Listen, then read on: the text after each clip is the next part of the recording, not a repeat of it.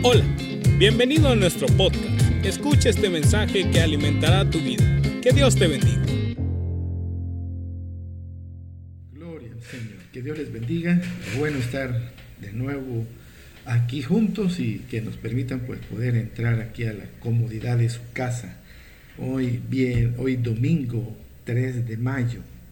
Domingo 3 de mayo. Bueno, ya hemos pasado más de 40 días en, cuarentena en, nuestras casas y ha sido creo que un tiempo difícil, pero también tiempo donde hemos visto milagros, así que nos encantaría saber qué es lo que Dios está haciendo, cómo, cómo ustedes están pasándola y oramos, oramos porque eh, sabemos que todavía hay 15 días más, hasta el 16 de mayo tengo entendido de que hay una prórroga de la cuarentena Muchos están preguntando cuándo realmente esto terminará. Bueno, quizás es difícil decir cuándo, pero lo que sí podemos decir es que dure lo que tenga que durar, Dios va a tener control de nuestra vida y Dios tendrá que sustentarnos, porque así lo dice en su palabra.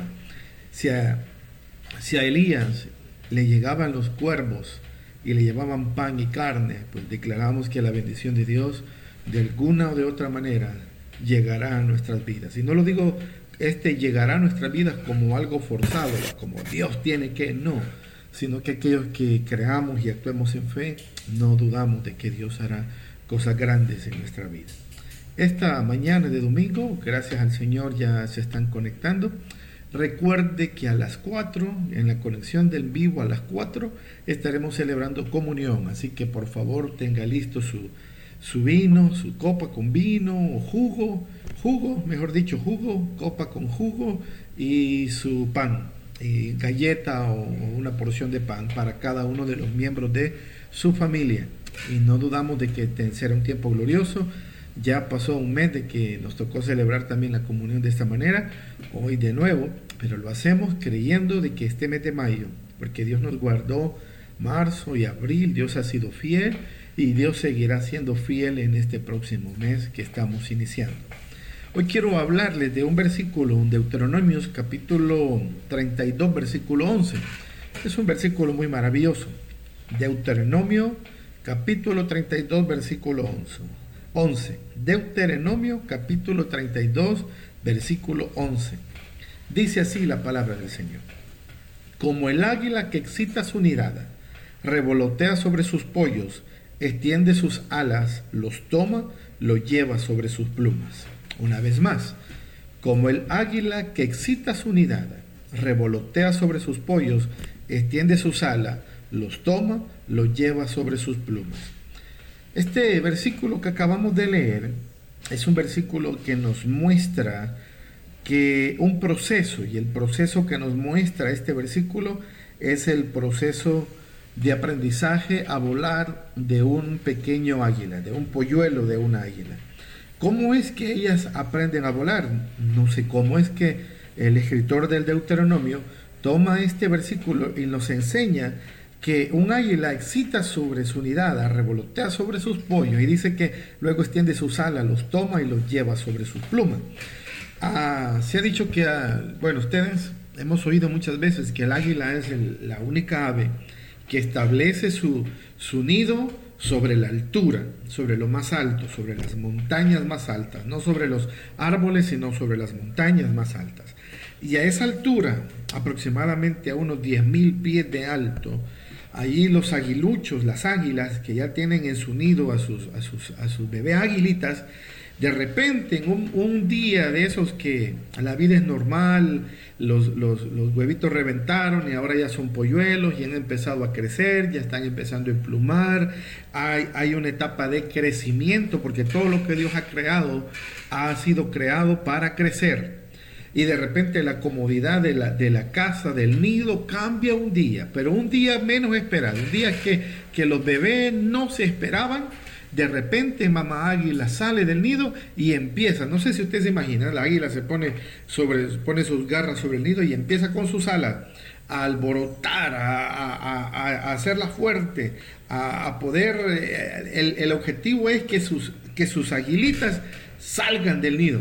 y de repente se salen por, por el movimiento de las alas, el viento soplando, de repente el águila, bebé, que ya no es tan bebé, ya creció, de repente ¡zum! sale, sale volando del, no, no volando, sino que sale, sale expulsado del, del nido y empieza a caer porque nunca, nunca ha volado. Ella, ya tiene su pluma, ya tiene sus alas, pero no sabe qué es volar. Cuando de repente siente que viene cayendo desde de, 10.000 pies de alto, viene cayendo de lo alto, y parece que ya, porque, y se imagina su salita queriendo, pero no, no, es la primera lección de aprender a volar. Esa, esa, así se llama esta lección, aprendiendo a volar. Y ahí viene cayendo, viene cayendo. Y esto no es que a la primera mueve las alas y ya sale volando. No, muchas veces tiene que suceder lo que dice Deuteronomio. Que cuando ya viene cayendo, dice que extiende sus alas, los toma y los lleva sobre sus plumas. Cuando ya parece que va a caer, ya parece que va a darse contra el suelo y se va a, a chocar contra el suelo, ahí aparece el águila mamá y cae sobre sus plumas y lo vuelve a llevar. Eh, eso es lo que está diciendo aquí Deuteronomio, ¿qué es lo que sucede? En la misma águila hace que los momentos de comodidad sean, sean afectados. De repente la comodidad del nido se ve afectada. Y, no es por, por, por querer dañar, sino porque se tiene una lección. ¿Y cuál es la lección? Aprender a volar. La comodidad produce la comodidad produce que nosotros no encontremos nuestro destino, pero cuando de repente algo que viene a sacudir nuestra comodidad es porque algo grande Dios tiene para nuestra vida. Eh, yo creo que usted y yo vamos entendiendo por dónde este, este versículo nos, nos quiere hablar. Dios tiene un objetivo para nuestra vida. Y el objetivo más grande de Dios para ti y para mí no es nuestra comodidad. No nos equivoquemos. Qué bien que vivamos tiempos de comodidad, pero el, objetivo de nuestra vida es crecer, es desarrollarnos. Y la única manera de cómo podemos desarrollarnos es cuando nosotros enfrentamos momentos difíciles, momentos de situaciones que pensamos que ya no hay solución, pero ahí Dios siempre estará al control de nuestra vida. Podemos ver este principio en, en muchos ejemplos bíblicos. Eh, por ejemplo. Job eh, era un hombre que estaba en, prosperidad y en comodidad, pero de repente algo vino y sacudió su vida, perdió todo. Pero yo, puedo ver en la vida de Job que a pesar de todo lo que le sucedió, él demostró que su fe, su integridad, su confianza en Dios era algo inamovible. Y los momentos difíciles vienen a eso. Los momentos duros de la vida vienen a eso, a probar de qué materiales somos hechos, a ver de qué calidad es que nosotros somos. Porque cuando las cosas están bien, es fácil decir amar a Dios. Cuando las cosas aparentemente o, o en alguna medida marchan bien, es fácil venir a adorar, exaltar a Dios. Es fácil. Es fácil mantener nuestra cristiandad en momentos de bonanza, aunque hay algunos que aún así les cuesta pero en los momentos difíciles es cuando verdaderamente se prueba de qué material somos hechos. Es cuando verdaderamente el diseño para el que fuimos creados tiene que aflorar. El águila su diseño de volar aflora en un momento de crisis. Y eso es lo que nos está diciendo aquí el libro de Deuteronomio. Y eso es lo que yo quiero dejarte esta mañana de domingo. Los tiempos difíciles no han venido para destruirnos, han venido para fortalecernos, han venido para desarrollarnos, han venido para que nuestra fe se vuelva más sólida, para que nuestro gozo, perdón, se establezca más en nuestra vida. Creo que Indudablemente, después de todo esto, no seremos los mismos. Creo que si estamos aprendiendo bien las lecciones de todo este tiempo, no seremos los mismos. Y esta mañana quiero hablarle acerca de esto también, porque el problema es que a veces aún en las crisis podemos acomodarnos. Lamentablemente, yo hacía una valoración y quizás me equivoque con la mayoría de ustedes, pero al principio, cuando esto comenzó, la primera, los primeros días de cuarentena, yo escuchaba mucha gente temerosa, mucha gente, eh, ¿y ahora qué hacemos? ¿Y cómo le haremos? Y, muy preocupada. Ya después de un mes, lo que yo estoy viendo en muchas personas es mucha comodidad. Comodidad. Algunos ya nos acomodamos a esto, ya nos acostumbramos, algunos ya estamos eh, hasta tranquilos en medio de esta situación. Ya no es el mismo temor que la gente tenía al principio, porque los seres humanos somos gente que nos acomodamos rápido a las circunstancias. Espero que usted no se esté acomodando, debemos de levantarnos, debemos de creer y hoy más que nunca debemos de estar conectados con Dios para que nuestra fe se fortalezca y poder desarrollarnos en el Señor. Esta mañana yo quiero hablarte acerca de, de cómo vivir o qué hacer en los tiempos de dificultad. En el libro de Timoteo, la Biblia nos habla del libro de Timoteo, la segunda epístola del apóstol Pablo a Timoteo nos presenta estas realidades con una exactitud y profundidad sorprendente. Todo comienza, voy a hacerle un, marco histórico, un contexto de lo que quiero hablar. Todo comienza en la primera epístola de Timoteo, un joven pastor, compañero espiritual del apóstol Pablo. Vivió en comodidad y compañía de uno de los hombres que transformó el mundo con su mensaje y con su revelación. Su grado de confianza fue tal que lo enviaron a pastorar la iglesia de Éfeso Imagínese el entrenamiento que este joven a los pies del apóstol Pablo evidentemente llegó a Éfeso a pastorear durante un tiempo de avivamiento. La iglesia estaba en crecimiento, personas se convertían con regularidad, las oportunidades eran extraordinarias, al punto que el apóstol Pablo tuvo que escribir una, una epístola para darle instrucciones de cómo organizar y administrar una iglesia en avivamiento. Todo marchaba de maravillas cuando de repente, oigan la palabra, de repente llegó el poder, llegó al poder uno de los emperadores más crueles de toda la historia, llamado Nerón. Este comenzó una ardua campaña para destruir a la iglesia, para matar a los cristianos. Usando la hoguera, el espectáculo, la humillación pública, buscaba amedrentar a los cristianos, llevarlos a negar a Dios. Durante el proceso logró que algunos abandonaran la fe y muchos estaban atemorizados y confundidos, incluyendo a Timoteo. Esta crisis motivó al apóstol Pablo a escribir la segunda epístola, totalmente distinta a la primera. Esta carta tiene como propósito consolar y dar instrucciones a Timoteo de cómo enfrentar la temporada de pruebas que le ha sobrevenido. Creo que nosotros también podemos testificar que las crisis vienen de repente.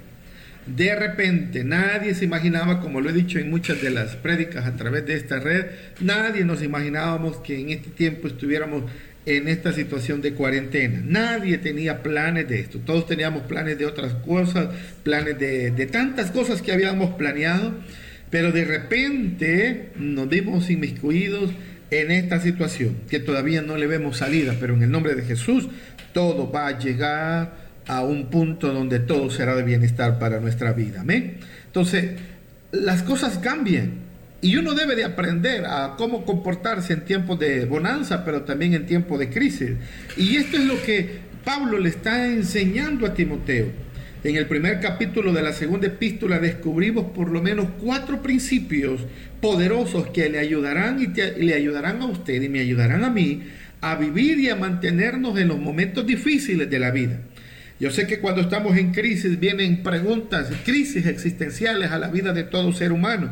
Y eso es lo que Pablo le va a, a dar la solución a Timoteo en cuanto a las cosas que él estaba enfrentando. Número uno, segunda de Timoteo capítulo 1 versículo 3 dice, sin cesar me acuerdo de ti en mis oraciones, noche y día. Aquí está el primer punto que nos va a ayudar a enfrentar estos momentos difíciles. Número uno, alguien está orando por usted. La mayoría de personas, la mayoría de gente en nuestras iglesias, o la mayoría de gente hoy en día, en la situación en que estamos, en nuestras casas, resguardados, en la cuarentena, algunos de nosotros hasta hemos llegado a pensar, nadie se acuerda de mí, todos se han olvidado. No, no, no, nos estamos recordando de ti. Siempre estamos orando por ti. Y si no somos nosotros, pero hay alguien que está orando por ti. Ahí donde tú estás, te puedo asegurar que hay alguien que está orando por ti. El día viernes tuve la oportunidad, la bendición de, estar conectados viendo a la hermana Rosita y a Francisco, que les agradezco mucho. Eh, eh, estuvieron conectados a las seis de la tarde orando. Lamentablemente eh, eran como siete o once los que estaban conectados nomás se vuelve a dar lo mismo, ¿verdad? De todos modos, si hubiera culto de oración, solo 11 hubiéramos en la iglesia, lo mismo está sucediendo también aquí en el Facebook. Qué lamentable, pero lo que quiero decirles es que mientras ella oraba, ella tenía una lista de los nombres, de nombres de, de, la mayoría de la gente de la iglesia. Por eso te puedo asegurar que siempre hay alguien que está orando por ti. El enemigo es astuto y él sabe que en medio de todo esto lo que él, él puede ganar es haciéndonos sentir solos poniendo ese sentimiento de soledad, poniendo ese sentimiento de, de, que yo no importo. No, debemos de comprender que aunque no escuchamos, aunque nadie nos está diciendo, yo estoy seguro que hay gente que está orando por mí, por, por mi familia. Y usted no tiene que decírmelo, pero yo estoy seguro que hay gente que está orando por nosotros. El apóstol comienza su carta recordándole a Timoteo que él es muy amado para él.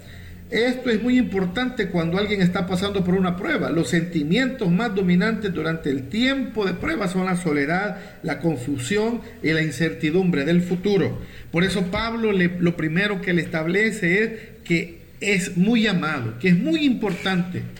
Y nosotros queremos hacerlo, hacértelo saber esta mañana. Si estás viendo ahora a las nueve o a la hora que tú lo veas, tú eres muy importante para nosotros. Te amamos, oramos por ti, creemos que Dios puede hacer un milagro. Lamentablemente sabemos que cuando las crisis se, se vienen a nuestra vida, pensamos en personas y se nos olvida que la fuente, el recurso de nuestra vida siempre es Dios. Pero nosotros estamos orando por ti. Nunca subestime el poder de la oración a favor de una persona durante una temporada de pruebas. Nunca lo subestime. Y yo quiero también hacer un llamado a todos nosotros como Iglesia Enseñanza de Agua Viva, todos nosotros como familia, por favor, oremos el uno por el otro. Ore por sus hermanos, ore, ore por la gente de la iglesia, por las familias de nuestra iglesia. Oremos para que el Señor obre de una manera sobrenatural en nuestra vida. Pero recuerde, para el Señor usted es muy especial. Y aún en su prueba más difícil, Él personalmente está orando por nosotros. También Él inspira a otros a levantarse en oración, incluso sin conocernos, porque hay alguien que está orando por usted. Y eso quiero dejarlo bien, bien establecido en tu mente, en tu corazón. Hay alguien que está orando por ti, de agua viva o no sea de agua viva, pero hay alguien que se está acordando de ti, hay alguien que está orando y por favor no subestimes el poder de una oración a favor de alguien, porque cuando alguien ora por ti, el cielo se mueve a favor de ti. Número dos, la fe enciende el don de Dios que está en usted. Segunda de Timoteo 1:6, por lo cual te aconsejo que avives el fuego del don de Dios que está en ti por la imposición de mis manos. Aquí puedo ver dos cosas en este versículo. Cuando uno está en crisis, uno necesita buenos consejeros. Y el consejero que Timoteo tiene en esta crisis es el apóstol Pablo. ¿Quién, quién te está aconsejando a ti?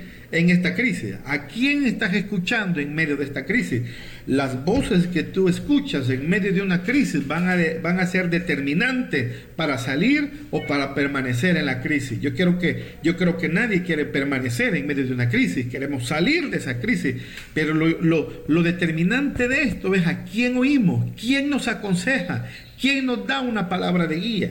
Lamentablemente hay mucha gente que sus consejeros en este tiempo han sido las noticias, su consejero en este tiempo son noticias triviales, fake news dicen ahora, ¿verdad? Las noticias falsas, el Facebook, el Twitter, el, Instagram, y mucha gente está oyendo a ellos de consejero y están en todo menos en esta reunión que ahora estamos conectados. Por eso es la pregunta, ¿a quién tú oyes? Pablo dice, te aconsejo, vea, uno necesita un consejo en este momento y un consejo de la palabra, un consejo que te anime. Y le dice, te aconsejo que avives el fuego del don de Dios que está en ti. Recuerde que en el primer capítulo él estaba en una iglesia en avivamiento, ahora está en un tiempo de crisis y las crisis siempre vienen a atacar el fuego de Dios que está en nuestra vida. Por eso hay, hay algo preocupante y la preocupación en nosotros es que tu fuego esté disminuyendo. No te acomodes a esta crisis. Hoy el enemigo nos cerró nuestras iglesias, pero podemos abrir nuestras casas y, y, hacer un efecto multiplicador para adorar y exaltar al Señor. Pero con el paso del tiempo, algunos de nosotros hemos enfriado nuestra vida espiritual. Yo estoy creyendo que cuando esto termine la iglesia se va a llenar. Creo que todos llegaremos, pero yo creo que algunos se van a acomodar tanto el domingo a las 9 que ya no van a querer llegar quizás a la iglesia. Y eso es lo preocupante, porque a veces en vez de avivar el fuego en nuestra vida, se nos va disminuyendo, se nos va disminuyendo se nos va bajando. Y eso es lo que le está diciendo el apóstol Pablo a Timoteo. En medio de la crisis no permitas que tu pasión, tu deseo por la palabra, tu deseo por Dios disminuya. Lo he, lo he dicho, nuestra, nuestras agendas han cambiado. Hoy domingo en la mañana sé que algunos todavía no se han despertado porque en la cuarentena no, no, no vamos a salir, entonces tenemos un día muy diferente. Si esto fuera un día normal, ya estuviéramos en nuestra iglesia adorando al Señor. Pero eso es lo que estamos enfrentando. Y mi consejo es que no permitas que el fuego en tu corazón se apague. Porque el fuego que está adentro es más poderoso que el fuego de la prueba fuera de ti. Durante temporadas de prueba las personas parecen olvidar el llamado, la gracia particular que han recibido. No dejes que ese don se apague. La comisión de Dios sobre tu vida está diseñada para habilitarlo, para pasar cualquier prueba en el camino. Ese fuego que está en tu interior te da la habilidad para enfrentar cualquier crisis en la vida. Por eso el enemigo es astuto y él sabe que lo que él necesita hacer para llevarte al fracaso es apagar el fuego que está dentro de ti. No permitas eso. Avívate, enciende tu pasión, busca a Dios, lee la palabra, eh, haz algo, pero no permitas que el fuego en tu interior se apague. Lastimosamente, algunos han tomado este tiempo de cuarentena y sigo poniendo el dedo en esa llaga Muchos han tomado este tiempo de cuarentena como un tiempo de vacación espiritual. El diablo no está en cuarentena, la maldad no está en cuarentena, además de que tú puedes estar encerrado en la casa sin salir, pero el mal, si tú no lo has tratado, no está afuera, sino puede estar en tus miembros y puede estar en tu carne. Por eso es que es necesario avivar el fuego en nuestro interior, avivar el fuego en nuestro interior, adorar al Señor, exaltar a Dios, eh, eh, adorarle a Él, porque es un peligro estar en, vacaciones espirituales. Lamentablemente hay mucha gente así, lo dije el día miércoles creo. Eh, yo veo aquí en mi máquina quienes están conectados ahorita y bienvenidos, que Dios les bendiga a cada una de estas familias pero con una pequeña encuesta puedo saber que hay gente de nuestra iglesia que sé que tienen Facebook y sé que han estado comentando y sé que han estado activos todo este tiempo, pero no han estado conectados en ninguna de nuestras reuniones. No es algo que, que, estamos regañando, ¿verdad? Pero eso revela, lo poco revela mucho acerca de nuestro corazón. Pero así es, y yo el consejo que te doy esta mañana es, te aconsejo que avives el fuego del don de Dios que está en ti. Por favor, te aconsejo que no permitas que ese fuego se apague, porque si ese fuego se apaga, Dios mío, tú vas a caer en cuarentena toda tu vida, de tu vida espiritual, y eso es lo que no queremos que suceda. Número tres, eh, segunda de Timoteo 1.7 dice, porque no nos ha dado Dios espíritu de cobardía, sino de poder, de amor y de dominio propio. Aquí está el tercer principio. Dios había anticipado tu prueba y te ha impartido valentía, amor y dominio propio para esa prueba. Dios anticipó tu crisis y a esa crisis, antes de la crisis, Dios ya te había dado todo lo necesario para salir de ella. Antes de que esto terminara, me recuerdo que el último domingo que ya no pudimos tener culto, queríamos hacer una, reunión aquí en mi casa para darle gloria a Dios por lo que nos ha permitido. Algunos pueden ver, de aquí hemos estado transmitiendo y en cualquier momento vamos a tomar unos videos más, más amplios. Hay alguna gente que nos ha venido a ver y, les agradecemos tanto, familia Calix, hermana Emilia Solórzano, que el Señor le bendiga, hermano Luis también estuvieron por aquí algunos días y pudieron ver cómo, cómo está la, pudieron ver cómo está la construcción y damos gloria a Dios por ellos porque han sido de mucha bendición, como todos aquellos que están orando por nosotros. Pero lo que quiero contarles es que ese día que íbamos a hacer una reunión, voy a, voy a decir algo público, eh, el Ministerio de Jóvenes, a través de sus líderes, hermanas Ceci y César y todos los demás muchachos, eh, como teníamos planeado venirnos todos en la tarde para tener un culto aquí, pero ya nos fue imposible hacerlo, pero ellos habían planeado en una manera secreta tener, eh, recoger algunos víveres y darnos en una canasta frijoles, macarrones, eh, azúcar, todas cosas necesarias, una canasta básica y nos la hicieron llegar el día domingo, porque nosotros el domingo que, el primer domingo que no nos reunimos, fuimos a la iglesia y nos la hicieron llegar. Me recuerdo que Gaby, no sé con quiénes más, nos hicieron llegar todo lo que habían comprado. Bueno, nosotros estábamos felices, contentos, era una bendición. Al siguiente día nos dimos cuenta que ya estábamos en una cuarentena totalmente distinta porque al principio eran, eran grupos de 500, empezaron a bajar, pero el lunes siguiente la cuarentena se puso más seria. ¿Saben qué sucedió? Nosotros lo vemos con mi esposa.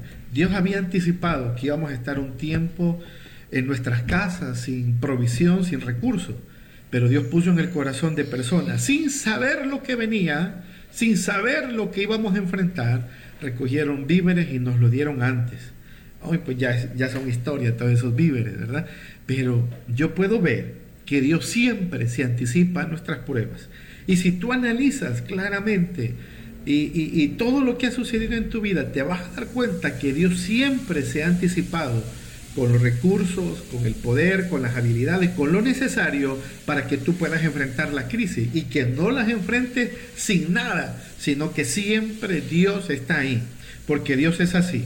Valentía no es la ausencia de temor, sino la decisión de, no ser dominado por él. La valentía de Dios no es arrogancia o autosuficiencia, sino la disposición resoluta de confiar en lo que Dios ha hecho. Ya Dios ha depositado en usted lo necesario para pasar esta crisis. Yo te pido ahora que seas valiente. Y no, no estoy diciéndote que seas alguien que, ah, yo no tengo. No, no, no. Todos hemos tenido noches difíciles. Creo que la mayoría de nosotros en estos 40 o más de 40 días de cuarentena que llevamos, hemos tenido momentos de dificultad, momentos que nos hemos sentido débiles. Y eso no significa que no tengamos fe, estamos confiando en Dios. Y número cuatro, otros han pasado serias dificultades y no se rindieron. Segunda de Timoteo 1.8. Por tanto, no te avergüences de dar testimonio de nuestro Señor, ni de mí, preso suyo, sino participa de las aflicciones por el, por el Evangelio según el poder de Dios. En el tiempo que Pablo escribió esta carta, estaba preso en Roma. Era como si Pablo le estuviera diciendo a Timoteo, yo sé por lo que estás pasando, yo mismo estoy preso, pero no doy un paso atrás porque este sufrimiento está produciendo algo glorioso en mí. Su sufrimiento no es en vano Mientras parece que todo está perdido y deseas huir de esas situaciones, Dios está formando en usted un eterno peso de gloria. Ninguna prueba lo dejará como lo encontró. O será más dulce o más amargo, más suave o más rígido, más obediente o más rebelde. ¿Cómo saldrá usted de esta cuarentena? Te pregunto esta mañana, ¿cómo saldrás tú de esta cuarentena? ¿Saldrás más dulce o más amargo? Más suave o más rígido, más obediente o más rebelde. Si va a salir más dulce, salga. Si va a estar de amargo, mejor ahí quédese. Siga en la cuarentena indefinida por toda la vida. Usted decide qué quiere que la prueba logre en su vida. Si huye, si nos rendimos, si nos vencemos, no lo lograremos. Pero si confiamos en Dios, si ponemos nuestra confianza en Él, de seguro Dios cumplirá su propósito en nuestra vida. No importa lo que venga, lo que estemos enfrentando, Dios cumplirá su propósito en nuestra vida. Y esta mañana quiero decirte que eres importante para Él y no te dejará. Y en medio de esta crisis, Dios cumplirá su propósito en tu vida. Déjame orar por ti, Padre, en el nombre de Jesús. Gracias por cada uno de mis hermanos que están conectados en esta tarde, en esta mañana. Pido que tu presencia sea sobre su vida, que tu paz sea sobre su vida sobre ellos y su casa. Que tu provisión sea, Señor, en este mes de mayo. Yo declaro que el mes de mayo será un mes de gloria para cada uno de nosotros. Un mes de bendición. Sea que esto termine, sea que no, pero estamos creyendo que así terminará pronto. declaramos que tu mano estará con nosotros y tú nos ayudarás a salir adelante, a salir victoriosos y a creer que en este tiempo que falta, tu provisión será sobre nuestras vidas. Muchas gracias en el nombre de Jesús. Amén y amén. Y recuerden que a las 4 de la tarde nos volveremos a conectar para celebrar comunión. No olvide tener ya listo su jugo, sus copas y su galleta o pan para cada uno de los miembros de su familia. Estaremos conectados. Y si hay gente de nuestra iglesia que usted no la ve conectada, pues avíseles, avíseles. O si cerca de usted hay alguien que no tiene este conexión a internet, pues únanse, únanse en familia. Hermano Alcides puede unirse con hermana Silvia, vaya a traer hermana Silvia a la hora de la, de la, de la comunión, téngala ahí cerca y nos manda una foto para estar seguro que está ahí, para que la celebren todos juntos. Bendiciones, que el Señor les bendiga.